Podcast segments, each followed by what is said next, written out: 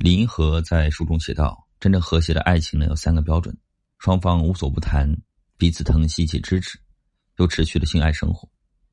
对于男人来说，如果不谈性的女人，是在变相的让男人步入无性生活，变相的逼迫丈夫出轨，逼迫爱情走向灭亡。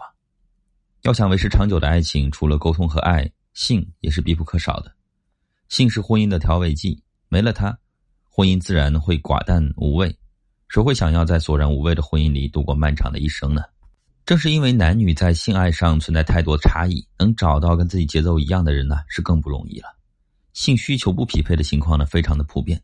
一方欲求不满，屡次被拒绝，心情会烦躁；一方勉强接受，压力也很大，感情容易出现隔阂。有位来访者的经历呢，就是这样的。他说：“我们在恋爱一年后同居了。”在刚刚同居了一星期，男友对我的身体有很大的兴致，经常一天可以来三四次。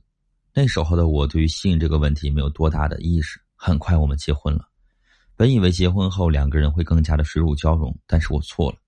从刚开始一周一次，到后来渐渐一个月一次，甚至两个月一次。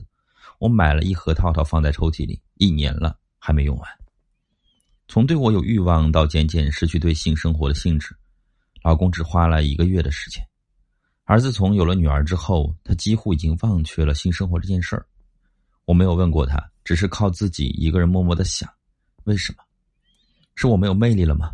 是我身材不够好，不够吸引他吗？还是他外面有人了？我悄悄换上情趣内衣，拉着他一起看色戒。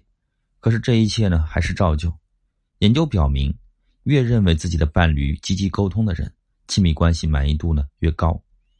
想在性爱上达到和谐，双方应该开诚布公，坦诚的聊一聊自己低欲望的原因并改进。通过沟通呢，让性和爱达到完美的结合。被拒绝的一方会感到沮丧、抑郁、降低自尊，还会反复忧虑是不是自己魅力不足，才使得自己的伴侣呢失去兴趣。感到缺乏性的一方面，在性需求无法得到满足的情况下，会通过其他的渠道释放性冲动，包括自慰、网络性爱、身体出轨等等。相比较活跃的性伴侣，无性伴侣确实更多的考虑离婚，也更多的认为自己的婚姻并不快乐。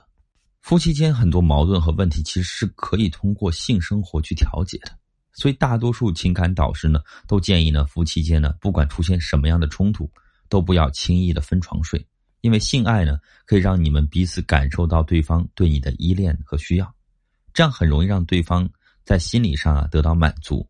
自然而然的就让彼此之间之前的矛盾呢放下了一些。婚后的你呢，如果老公对你有这样的表现，比如说啊，越来越不愿意碰你，还要求分床睡，主动呢挑逗被推开，各种理由被拒绝，无事找事，一言不合就发脾气，同房就像上刑，完事就背过身，你不能够从夫妻生活中感受到被爱的温暖，也享受不到高潮带来的愉悦。如果出现这样的情况呢，千万不要大意啊！这不是正常的夫妻生活，你们的婚姻生活已经岌岌可危了。婚姻中出现上面问题的话，私信我，我来教你怎么做。